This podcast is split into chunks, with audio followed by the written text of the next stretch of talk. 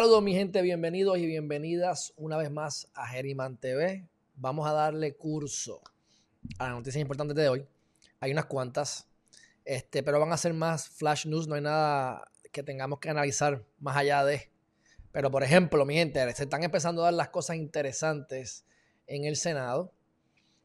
Ahora es que entonces empiezan todas estas muchachas a darse, a darse puño y bofetá en las diferentes, en los diferentes foros.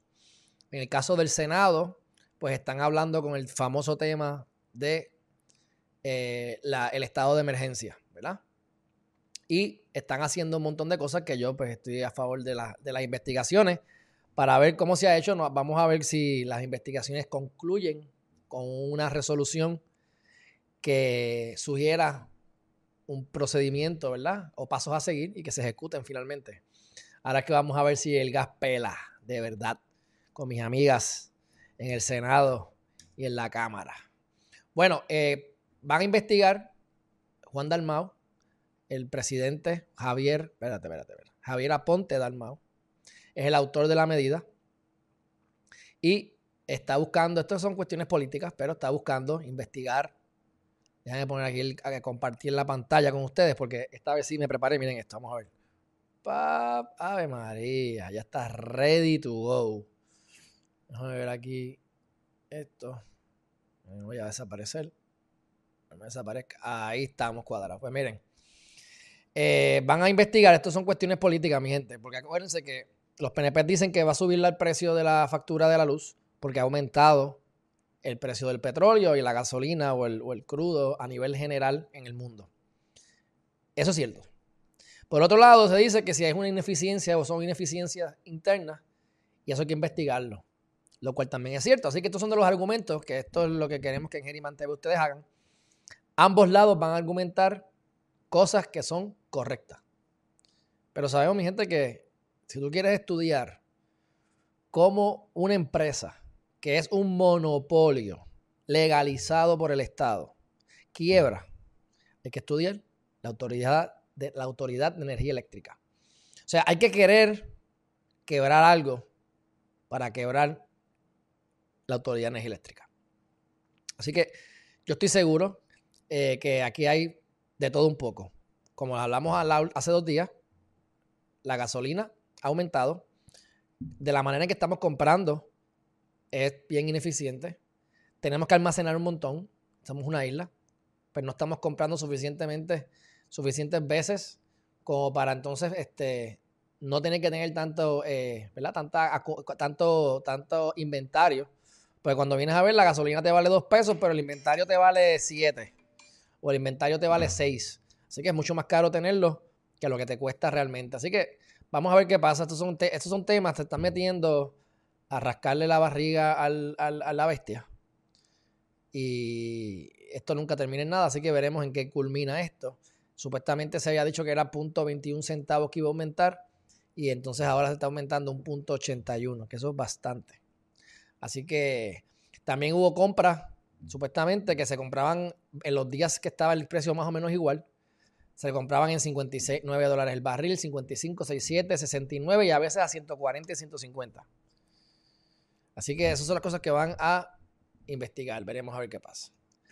Próximo tema, mi gente.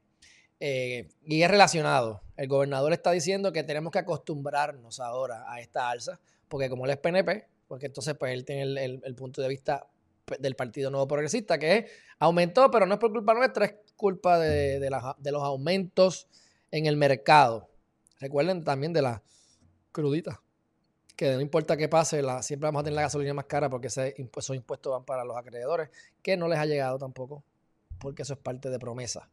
Así que ahí está la otra noticia que acabamos de hablar. Así que veremos a ver. Él dice que sí. Ah, si es por ineficiencia, pues vamos a meterle mano. Pero como entendemos que es por el aumento que ha habido a nivel global, pues eh, tenemos que acostumbrarnos a esa nueva factura.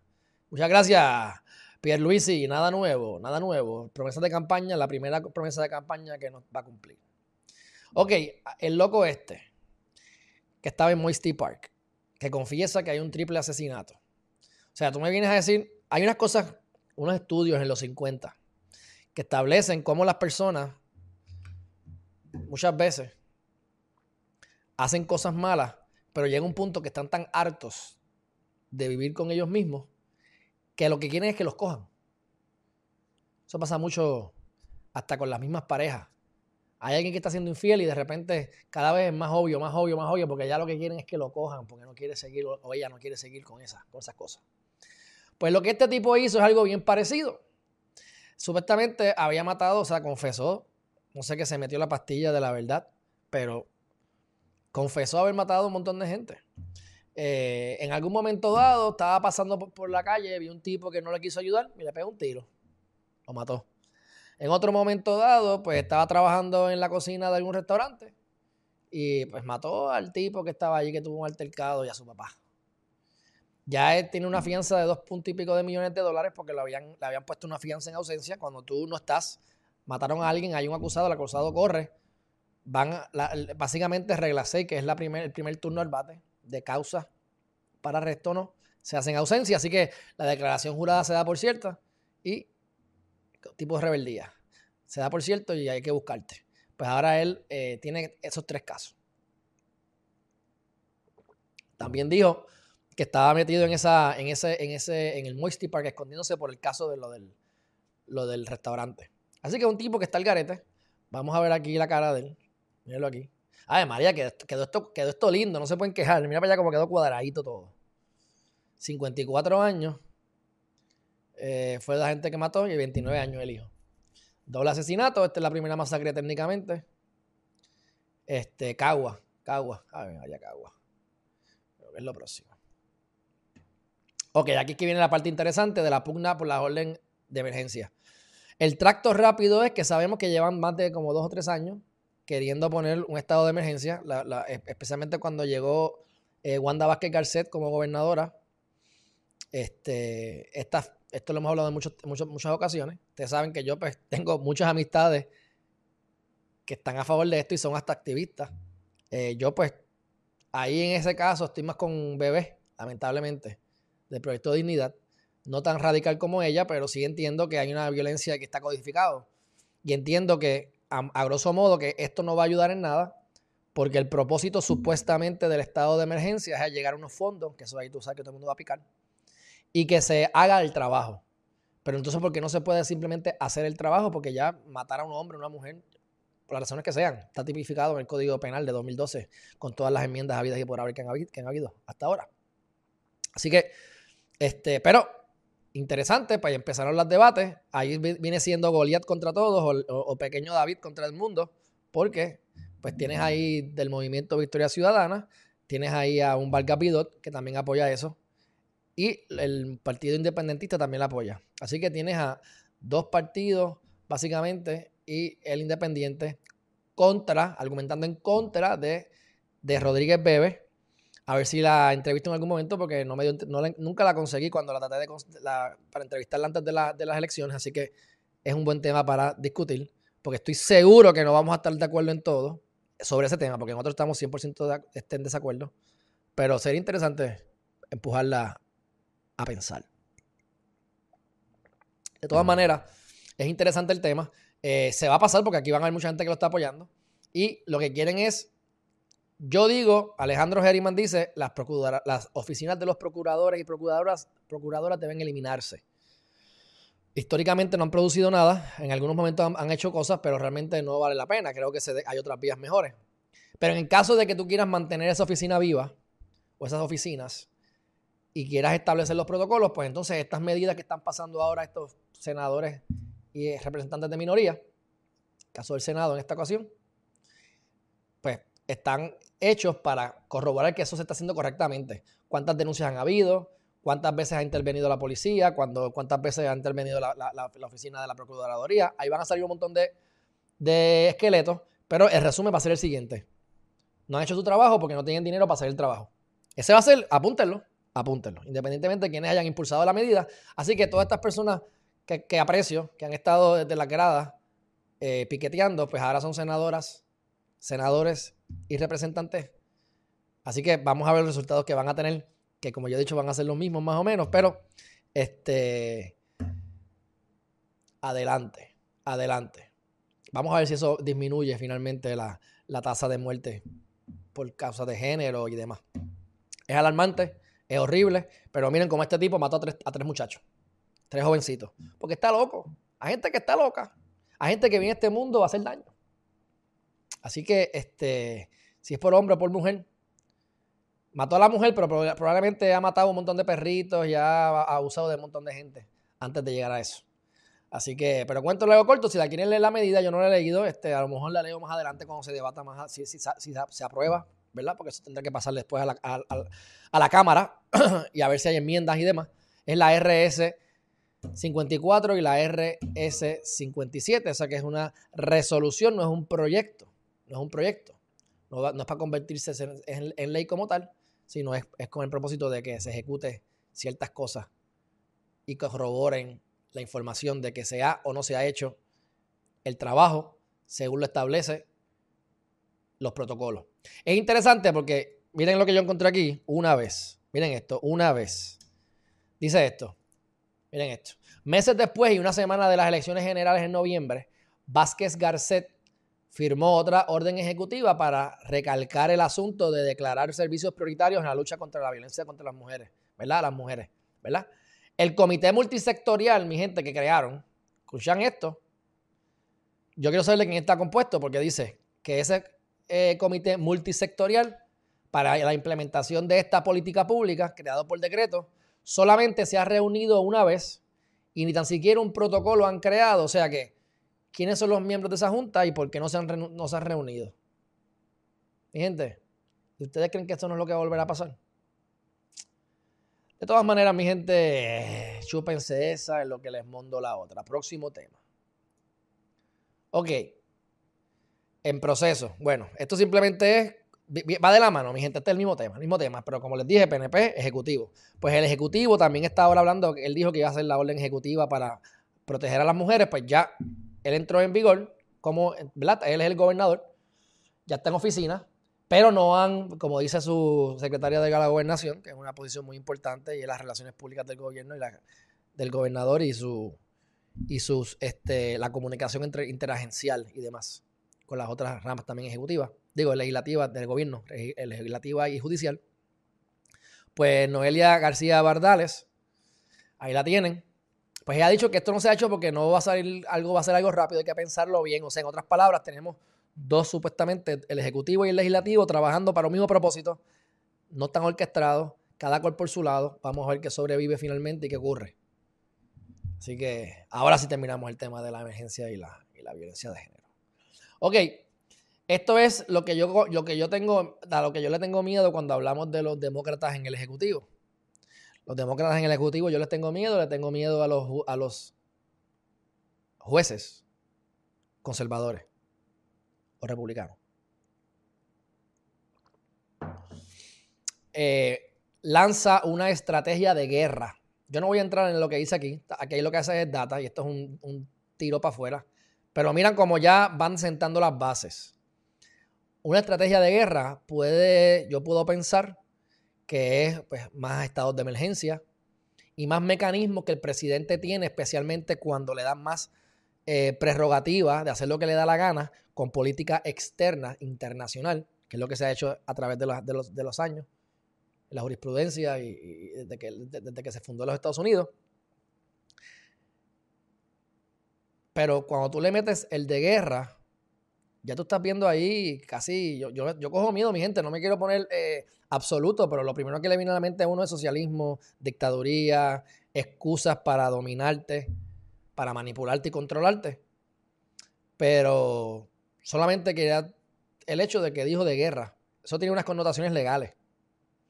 Si él le pone la palabra de guerra, hay cosas que él puede hacer que son ilegales, pero en momentos de guerra son legales. Por eso es que yo le tengo miedo y he estado en contra de las violaciones constitucionales que nos han hecho con las órdenes ejecutivas de Wanda Vázquez Garcet, amparada la Ley 20 de 2017, que es la ley de la creación del Departamento de Seguridad Pública, que lo hemos hablado ya anteriormente y no vamos a entrar en eso ahora. Así que ahí van, ahí van los gestos socialistas, izquierda, perdonen a los que se ofendan, este, de Biden. Lo mismo diríamos de Trump cuando se iba muy derecha y a lo loco. Pero normalmente mi crítica es con los jueces conservadores. Bueno, no todos los muertos que tenían COVID-19 fallecieron. No me digas, de verdad. vamos entonces a, vamos, vamos a, vamos a entrar a otro tema, porque salté, salté. No todos los muertos, vamos entonces, como ya yo estoy cuadradito aquí, pasa que por alguna razón Endy.com no me lo permite ver desde Safari, tuve que abrirlo desde Firefox, así que ahora vamos a ver los anuncios y dice así. Vamos a ver.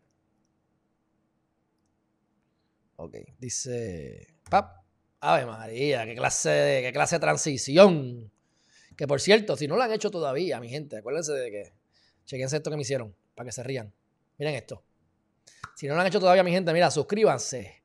¿A qué? A Geriman TV. Eso me lo, me lo, me lo pusieron para en GIF, para poderlo tirar aquí en vivo. Así que mira, para la gente que no sepan cómo suscribirse, mi gente, eso es en YouTube. Suscríbanse y le dan a la campanita. Obviamente le tienen que dar like. Eso hay que acelerarlo un poco, pero hay que darle like le das a la campanita, le, das a todas las personas. ¿Cómo es? Que te lleguen todas las notificaciones, mi gente. Y saben que en Herriman.tv se pueden suscribir. Estamos haciendo la lista, así que prepárense, que ya mismo venimos con el libro y las demás cosas. Así que, pero dicho eso, vamos de nuevo a lo que vinimos. Ok, fondos CDBGs DR. Ya yo les he dicho a ustedes anteriormente, pero obviamente, pues no todos lo habrán escuchado o para refrescar memoria. Los fondos CDBGs usualmente se utilizan, son créditos contributivos, community eh, block grants, ¿verdad? Community Development Block Grants. Y eso lo que se hace es, esa es una de las maneras de tú poder crear eh, égidas. Tú quieres desarrollar égidas, eh, vivienda para personas de bajo ingreso que cualifiquen bajo unos guidelines o unas reglas estatales o federales, o ambas. Y lo que hacen es que te dan unos créditos para hacer viable la construcción. Por ejemplo, si un proyecto te, va a costar 10 millones de pesos, estoy dando números hipotéticos y fáciles de, de calcular, 10 millones de pesos, Ponle que tú necesites un millón de dólares cash y nueve millones son en crédito. Así que tú consigues el millón y a veces hasta menos, porque usualmente es, un por ciento más grande, tú consigues el terreno y con esos créditos revenden los créditos.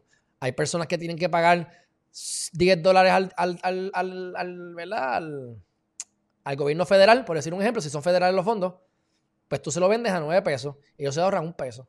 Así que ellos cogen tu voucher de 10 pesos, te lo compran a 9, tú le das comisión al que te lo venda, así que vas a tener a alguien que te dé comisión, que es lo que yo recomiendo para no, tener que, no tener que dedicarte a eso.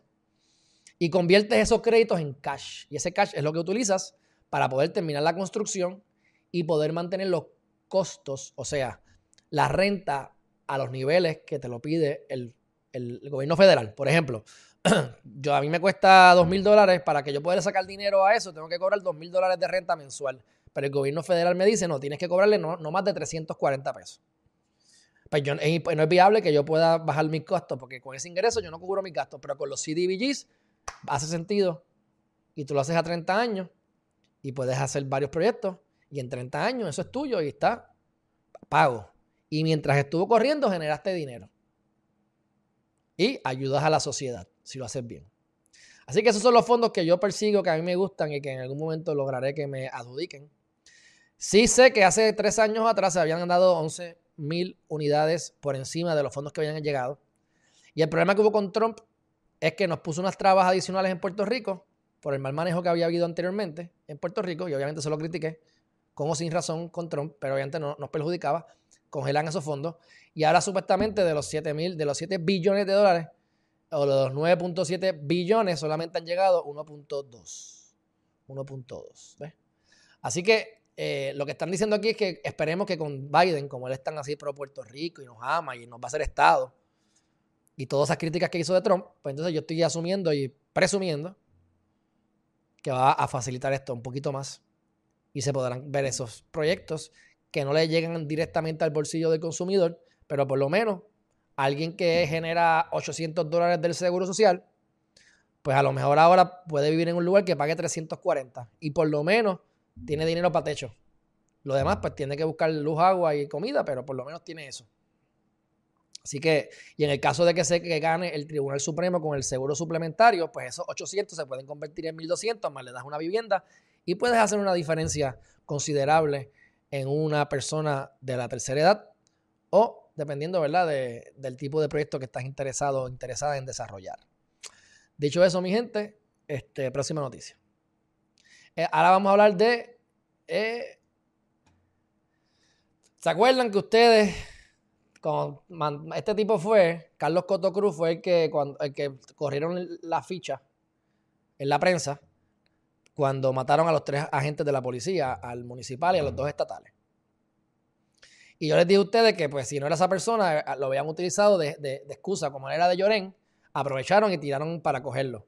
Pero lo están buscando de verdad. No lo han conseguido. Así que el tipo está escondido en algún lugar y están ofreciendo 25 mil dólares de eh, fianza si lo puedes chotear. Alguien lo va a chotear. Porque en el corrido donde él se mueve, tiene que haber alguien que piense que 25 mil pesos es bueno, bueno, bueno.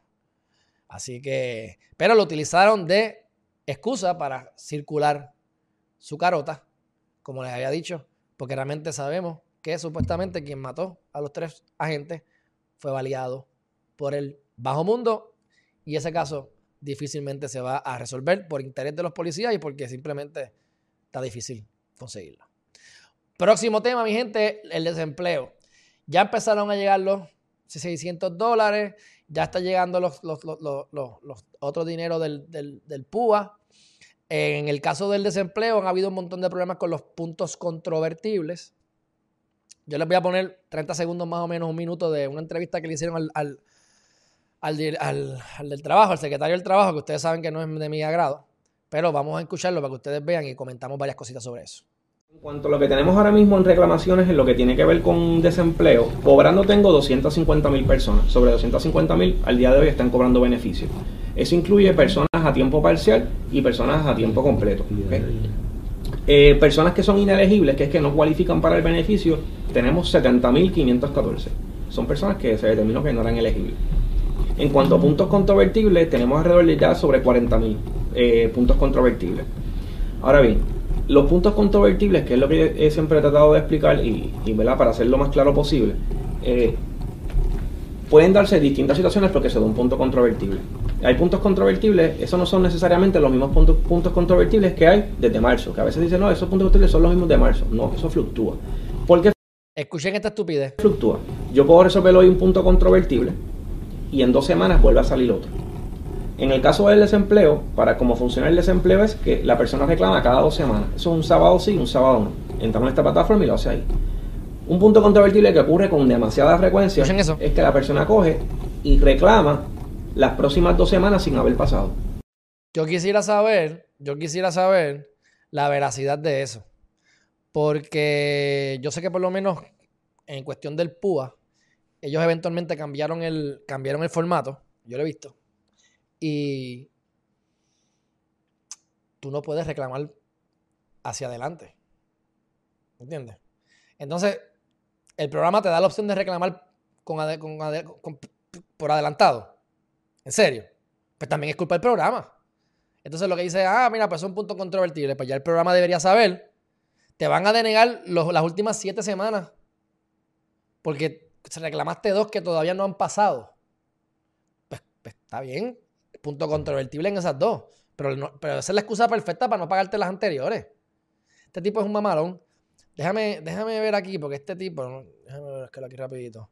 Eh, secretario del Trabajo. Sí, porque es el mismo, el mismo, el mismo, pero quiero, quiero estar seguro que es el mismo.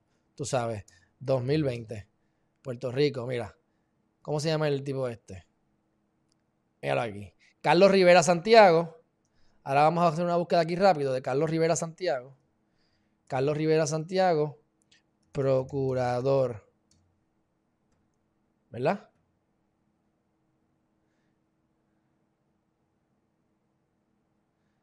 Este es el Almariela, seguro, seguro, seguro.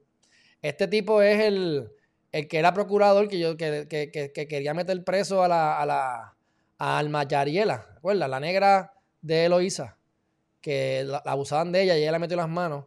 Y este es el claro ejemplo. Del, hay un artículo que yo publiqué en el Colegio de Abogados, en el 2013 creo que fue cuando era estudiante todavía, sobre la mediación. Y nos fuimos en un momento dado hablando de la mediación escolar y cómo tú puedes utilizar la mediación para que no metas presos, porque tú vas a meter presos un nene, cuando lo que tienes que hacer es ponerlos a hablar, a lo mejor darle una nalga o, ayudarlos a, manejar sus emociones y terminan dándose un abrazo, porque tenemos que erradicar escálogos criminales y meterlos en el centro de rehabilitación, cuando sabemos que el centro de corrección y rehabilitación no existe, no hay una rehabilitación, no hay una corrección, empeoras todas tus cosas, te cajangueas con gente peor, y en la juvenil es la misma cosa. Así que este mamalón es él. Ahí lo tienen, como llegas a las posiciones por, eh, por favores. Así que quería solamente corroborar que era él, en la cara de mamalón. Vamos a darle play otra vez. O sea, se adelanta y reclama dos semanas y así no funciona el desempleo. Uno reclama para atrás, ¿verdad? Para el pasado, las dos semanas, que indicando que esas dos semanas no trabaja. ¿Y por qué el programa te permite reclamar para adelante? Estúpido. No existe manera de yo saber si las próximas dos semanas yo no voy a trabajar. Así que hay que esperar a que pasen esas dos semanas para certificarlo. Además de que todo esto se certifica bajo juramento. Además que todo está bajo juramento, ahí se curó en salud, como que dándote un cantacito. Eres un mamalón. Y va a dar otros puntos controvertibles que realmente, pues, ya son más, o sea, tienen que ir con el patrono, si el patrono no contesta y demás. Pero ese punto controvertible me parece una barbaridad. Una barbaridad. Así que hay 250 mil reclamaciones y 40 mil, mi gente, 40 mil tienen sus puntos controvertibles y no han recibido nada desde la pandemia, desde que comenzó la pandemia. Santo y bueno, santo y bueno, vamos a continuar con la otra pantalla. Da un break.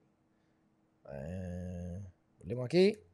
A ver, María, qué clase de transición. Bueno, próximo tema. No todos los muertos que tenían COVID que fallecieron. Hoy se hizo récord. Eh, o hubo récord, o hay récord, o qué sé yo, como quieras decirlo. 29 personas muertas por COVID. Pero entonces hay que hacer todas las aclaraciones que siempre he hecho, y por eso es que yo casi no hablo de este tema. Son muertos viejos, no todos son de ahora, pueden ser de hace una semana, a lo mejor se perdieron 4 o 10 hace un mes y aparecieron ahora y los metieron aquí. Y además de eso, dice Cintia López Cabán, me cae bien, pero whatever, es lógico. No todos los muertos son por COVID, pues ponle que hubo 170 o 140, 173 este, casos positivos. Y entonces cuando vienes a ver, los que mueren son una cantidad, pero hay muchos otros que mueren pues porque tuvieron un accidente de carro y dieron positivo del COVID, a lo mejor eran asintomáticos, no lo sentían, y murió por cualquier otra razón, asesinato, suicidio, accidente, etc. ¿Ah? Pues sí, mi gente, por eso es que yo no le hago caso a la data esta. Nunca le he hecho caso. Porque no tenemos la data real. O sea, esto es un algarete, pero ustedes quieren hacer por el histérico, me pongan histérico. Hoy hubo récord. Apúntenlo para que sigan bregando con el récord de las muertes y las cosas. Pero bueno, pero no se preocupen que ahora Joe Biden va a estar en guerra. En guerra contra el COVID. Whatever. Próximo tema. Ok, esto está bueno. Sobre 830 millones en pagos por abogado para quiebra. Pues, mi gente, eso es lo que hay. O sea, si tú, como abogado aspiras a eso, a que te contraten una firma, como, como decía el gobierno, el gobierno de Puerto Rico, o alguna agencia federal, y a un caso federal que son carísimos, hay que trabajar, mi gente. Sí, se está cobrando caro, se cobran 700 pesos, 1000 pesos, 500 dólares la hora, es verdad, es verdad. Y como son tantas horas, pues deberían bajarlo un poco. Pero ¿sabes qué? Eso es un rey bastante común en Estados Unidos, no es rey de Puerto Rico. Y son muchas horas de trabajo. Muchas horas de trabajo. Ah, que si esto está mal, está bien. Esos son los intereses que uno paga. Parte de los intereses que uno paga por no pagar la deuda. Porque ahora mismo tenemos chavos en la, caja, pero es por no pagar la deuda hace años. Hace años. Y tanto los senadores buscando la manera de cómo podemos, mira, pescar un poquito de ahí para algo, para ayuda del COVID o para rascarnos la cabeza o alguna vaina.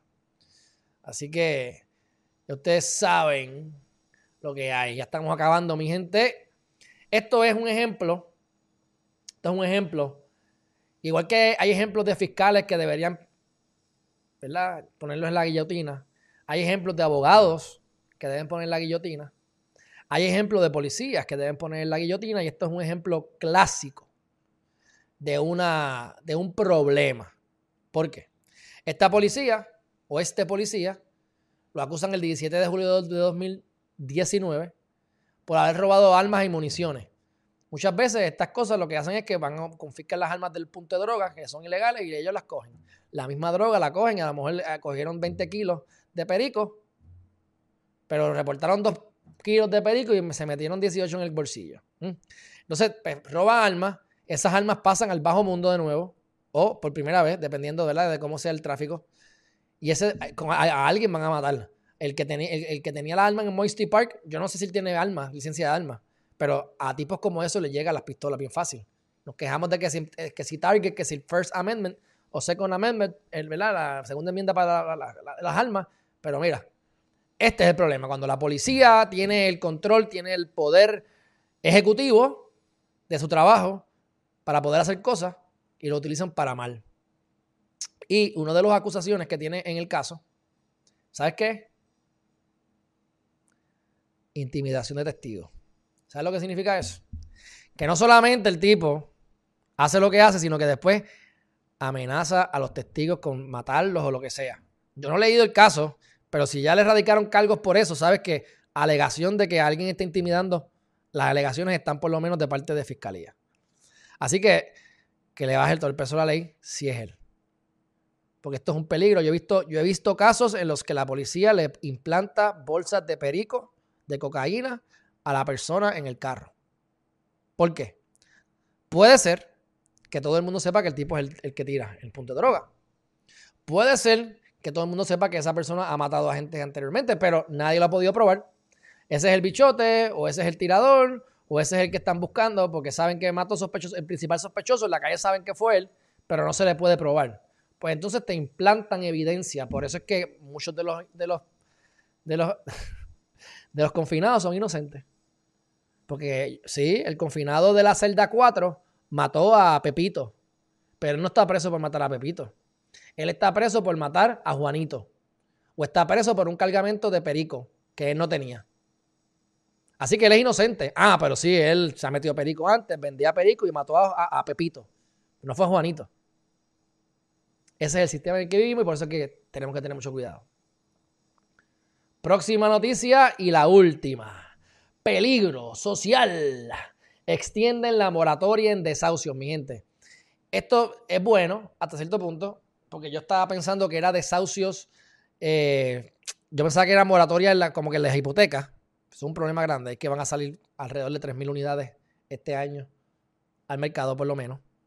Va a bajar los precios de las casas, pero va también a aumentar la oferta, así que van a haber oportunidades para comprar, no para vender, tanto como ahora, pero esta es otra, esta es otra cosa, este es el CDC y esto es el, entidades federales que le dan un dinero, tú como eh. Tú, tienes, tú eres un inquilino que pagas renta, no tienes dinero para pagar la renta, solicitas unos fondos para que te paguen la renta. O sea, esos fondos le llegan al dueño de la propiedad para que no te voten. Así que la moratoria en desahucio hasta marzo, no votes al inquilino, pero inquilino, haz tu gestión para que le lleguen los chavos al arrendador. Y de eso de hacerlo así, es bueno.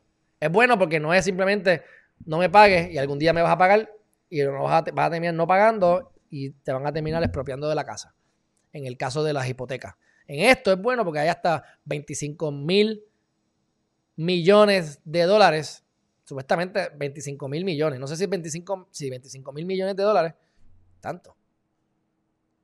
Está bueno para asistir a las personas con incapacidad económica y podríamos estar recibiendo nosotros en Puerto Rico 325 millones aproximadamente. Así que son buenas noticias porque se extendió. En ese caso, pues son buenas noticias. Dicho eso, mi gente, recuerden que te tienen que suscribir a Geriman TV y este, vamos a estar, me voy a ir ahora, eh, tengo cosas que hacer, pero les debo a ustedes este, los temas positivos, no hice temas positivos ayer y, y le debo una información a la gente que me está ayudando, porque he estado con mucho trabajo en estos días. Así que prepárense, mi gente, que el libro está, el libro está.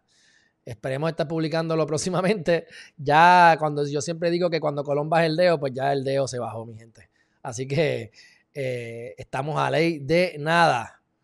Eh, lo mantengo al tanto sobre eso. Heriman.tv. Vayan a Heriman.tv y suscríbanse. Ahí, yo estoy haciendo la verdad, la, la lista de emails de ustedes con el propósito de anunciarles cuando venga el libro y vamos a estar haciendo unos cursos, así que estén pendientes, porque ustedes saben que aquí hablamos de, estamos en la época, en la hora del infierno y bajar allá a ver las acechanzas del demonio. Pero ustedes saben que el propósito de aquí es que aprendan a pensar y que finalmente ustedes descubran qué es lo que vienen a hacer en este mundo. Cuáles son sus talentos y un plan estratégico a través de acciones, a través de un plan práctico que van a estar escribiendo para que sepas qué es lo que tú eres bueno o buena un plan que funciona para no solamente descubrir ese propósito, sino que ponerlo y aplicarlo en tu vida día a día, mi gente, porque estamos viviendo en las mejores épocas de los últimos 5.000 años. Y esta época de pandemia y este último 2020-2021 ha sido un año de más oportunidades que los últimos 100 años. Y todavía estamos en el medio de las oportunidades, en el mar de oportunidades. Se van a acabar ya mismo. Pero no se preocupen que van a volver. No sabemos cuándo. Así que mientras puedan, aprovechense de las oportunidades de hoy, que hay un montón, y que estén mejor preparados para aprovecharse de las que vienen más adelante. Así que mi gente, suscríbanse a este canal, gracias por estar aquí, un fuerte abrazo y nos vemos a más tardar. Bueno, hoy es viernes, mi gente. No sé si mañana, pero me gustaría hacer un rally de videos positivos, así que estén pendientes. Bye bye.